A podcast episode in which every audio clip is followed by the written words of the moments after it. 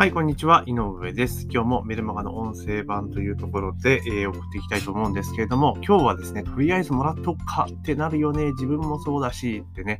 またタイトルだけだとね、なんのこっちゃっていうところなんですけれども、まあ、これ集客の時に、あの、〇〇あげるから連絡先ちょうだいね、みたいなことでやるじゃないですか。ね、プレゼントするから登録してね、みたいなのやりますけど、まあ、その時のことですね。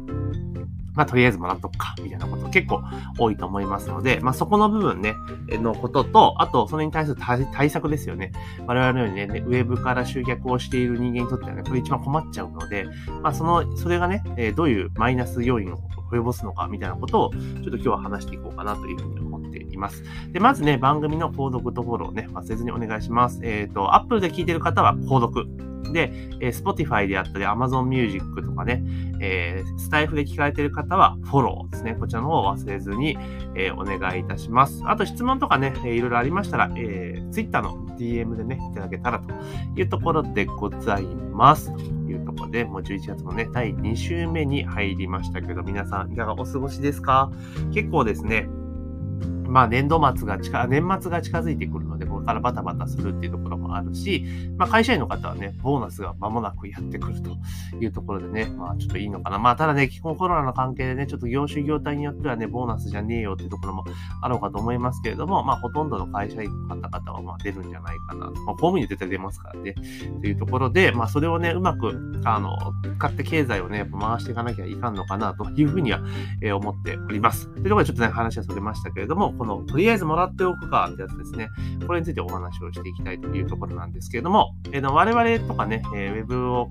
まあ、集客媒体として、まあ、使っている人間からするとですね、えー、広告を出して、で、この、例えばこのマニュアルをね、えー、欲しい方は、えー、メールアドレスを登録してください、みたいな感じで、連絡先をゲットして、で、その後ですね、自分の、まあ、商品サービスを提案していくっていうのが、まあ、常なわけですね。で、まあ、そんな手法をずっとね、昔ながらやっているわけなんですけれども、やっぱ最近ね、結構あるのが、まあ、とりあえず無料だからもらっとくかっていうケースが結構多いなっていうのがね、あの、以前よりちょっと目立つようになってきたなっていうのが正直な感想なんですね。で、それとりあえずもらっとくかどういうことかっていうと、例えば広告とかで、えー、〇〇のマニュアルプレゼントみたいなとこ流れてくるじゃないですか。あ、なんだなんだろうと、ちょっと気になるなと思ってクリックして、バーっとページ見て、あ、無料でこんなんもらえるんだ。まあ、とりあえず今いいけど、とりあえずもらっとくか、みたいな感じで、あの、登録する人って結構いるんですよね。で、あの、例えばその時に、あの、ワンタイムメールアドレス使う人とかもいるんですよ。ワンタイムメールアドレスとか使う人もいるんですね。要は一定時間過ぎてそのアドレスが無効になる。だからその、なんつうのかな、え資料だけをゲットしたいっていう人ももちろんいるんですけれども、で、まあそれもね、まあどうかなと思うんですが、ただその人たちに関しては、あの、ダウンロードした後に、まあメールアドレス届かなくなるけど、届かなくなった瞬間に、もうメールの配信エラー扱いになったから、続きが送られなくなるんですよね。うん。なんすよ。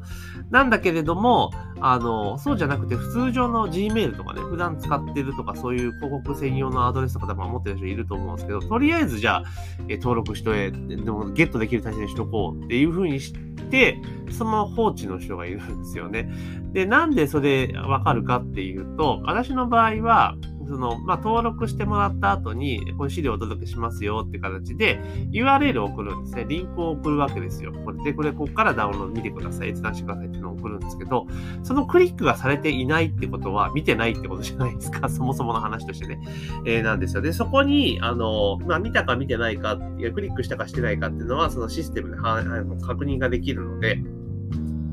で一応確認をしているんですね。で、それでずっとその、例えば登録してもらった後に、えー、その一定何通かメールを送っていって、私の商品サービスを提案していくわけですよ。で、一通りセールスが終わった段階で、えー、そのセールスの最初に入ってシナリオから、私の日刊メルマガに、え、入っていくための、そのつなぎのシナリオっていうのがあるんですね。でそこに、こう、自動で登録させて、で、そのじゃあなんだろう、えこの配信者はどんな人だぞ、みたいなメールをなんで10通ぐらい読んでもらった後に、まあ、10通、5通か、5通読んでもらった後に、私の本編の毎日のデイリーのメルマガが届くっていう仕様になってるんですね。で、その、要は広告から入ってきて一番最初のシナリオ終わって、私のその、つなぎのメールに入るタイミングで、えそこまでの、まクリック状況ですよね。っていうのがメールで届くようになってるんですよ。で、このアドレスを登録しますっていうのが自動で、それは私にしか来ないメールなんですけど、そうすると、えー、この人は、えっ、ー、と、クリックしたかしてないかみたいなのが、こう出るようになってるわけなんですよね。うん、そんな形にしているという感じなんですよ。で、その時にもちろん普通の大体の人はクリックしていて、あ、見てるんだなっていうのはわかるんですけど、やっぱり一定数無反応な人もいるわけなんですよ。で、これは、まあ、もうとりあえず、その、まあ、後で見るから登録しとこうって言って、え登録されているケース、もしくは、もうそもそも迷惑メールに入ってて気づいてないってことも当然あり得ますけれども、まあ、そのどっちかかなというところなんですね。で、おそらくは多分前者の可能性が高いんではないかというところではあります。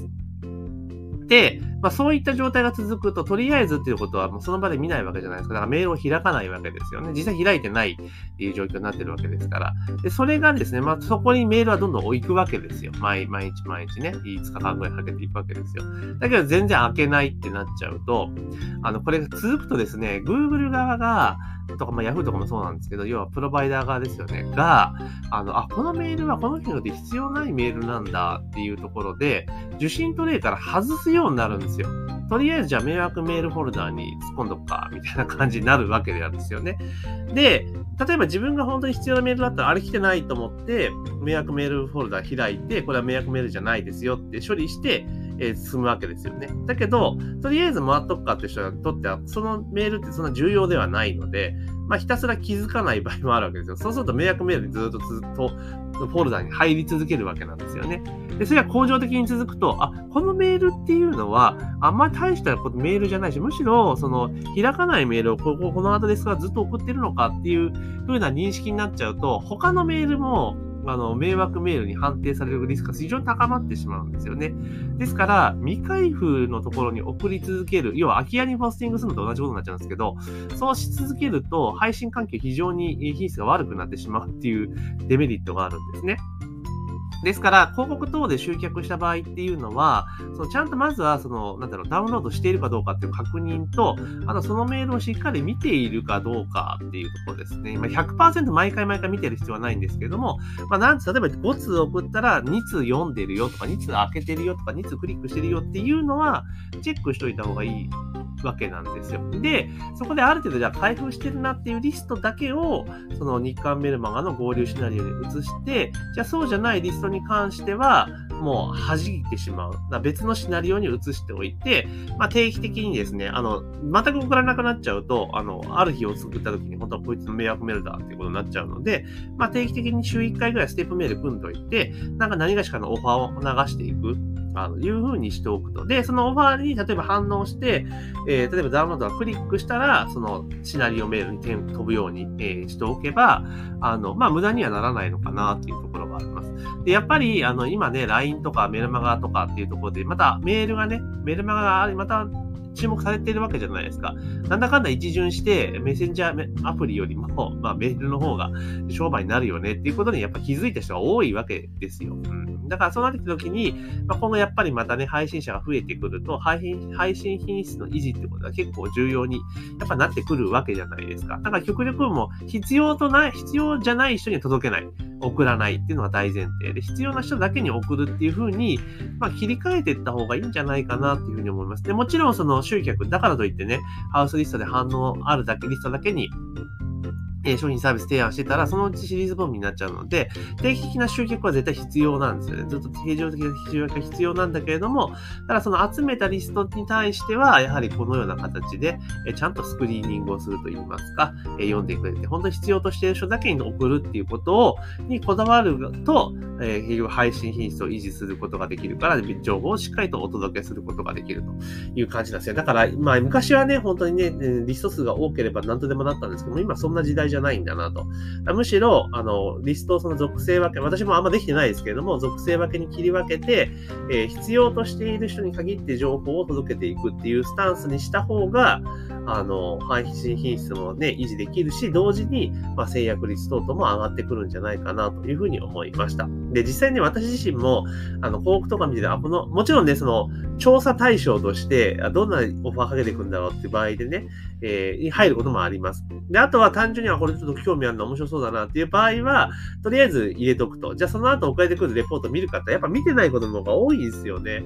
うん、だからそこら辺をまあどうしていくかっていうところでいくと、まあ、個人的にはサンクスページのタイミングで何がしかのオファーを仕掛けた方がいいのかなっていう気はしています。その後見ないけれども、サンクスページは見るわけじゃないですか。だからそこで何がしかのアプローチするってことが、やっぱり重要なんじゃないかなっていうのを最近改めて思いました。というところで今日はですね、とりあえずもらっとくかってなるよね。自分も実際そうだしっていうね、えー、タイトルだけ聞くと何のこっちゃって話なんですが、今日の内容聞いていただいて、あ、そうだよねっていうふうに、まあ、気づいていただけたんじゃないかなと思います。なので、あなた自身も広告で集客をしていて、えー、通常ね、情報発信をメルマガでやってらっしゃる場合はですね、今日お話ししたこと結構重要なお話になりますので、まあ、しっかりとね、参考にしていただいて、スクリーニングにつなげていただけたらなというふうに思っております。というところで、えー、ぜひね、番組の購読とフォローをね、えー、忘れずにお願いいたしますということと、まあ、質問とはこんなことはどうしたらいいんですか？とかね、こんなテーマ取り扱ってくださいということがあれば、えー、Twitter の DM からいただけたらなというふうに思っております。というところで本日の配信は以上とさせていただきます。